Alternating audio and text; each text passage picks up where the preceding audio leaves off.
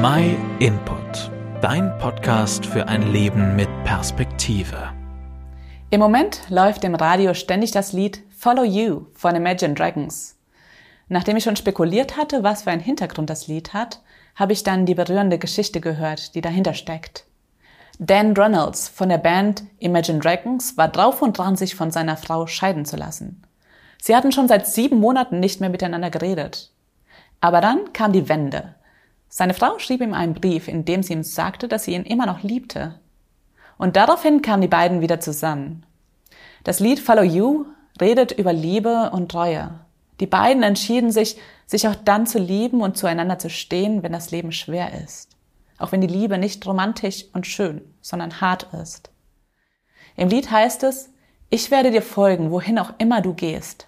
Ich werde dir bis in deine tiefsten Abgründe folgen. Das hat mich an eine Geschichte aus der Bibel erinnert. Da geht es zwar nicht um eine Liebesgeschichte zwischen Mann und Frau, sondern um die junge Frau Ruth und ihre Schwiegermutter Noomi. Noomi kam aus Israel und lebte als Ausländerin im Land Moab. Als ihr Sohn, Ruths Mann, starb, da entschied sie sich, wieder zurück in ihr Heimatland zu gehen. Aber ihre moabitische Schwiegertochter wollte Noomi nicht alleine gehen lassen. Sie sagte, Dränge mich nicht, dich zu verlassen. Ich gehe nicht weg von dir, denn wohin du gehst, dahin gehe auch ich. Und wo du bleibst, da bleib auch ich. Dein Volk ist mein Volk und dein Gott ist mein Gott. Ruth entschied sich aus Liebe zu ihrer Schwiegermutter, ihr Heimatland zu verlassen und in ein Land zu gehen, wo sie niemanden kannte, wo alles anders als zu Hause war. Sie wusste, dass das nicht einfach für sie werden würde, besonders nicht als Witwe zur damaligen Zeit. Sie gab ihr ganzes Leben auf und zeigte damit, wie sehr sie ihre Schwiegermutter lieb hatte. Eine Liebe, die bereit ist, alles aufzugeben und die auch dann noch stark ist, wenn das Leben schwer ist. Wir wünschen uns doch alles, so geliebt zu werden.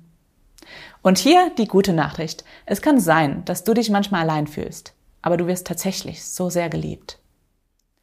Die Bibel sagt in Johannes 3, Vers 16, denn so hat Gott der Welt seine Liebe gezeigt.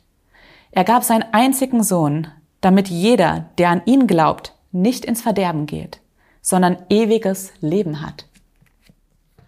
Gott liebt dich so sehr, dass er sogar für dich gestorben ist. Er hat alles für dich gegeben.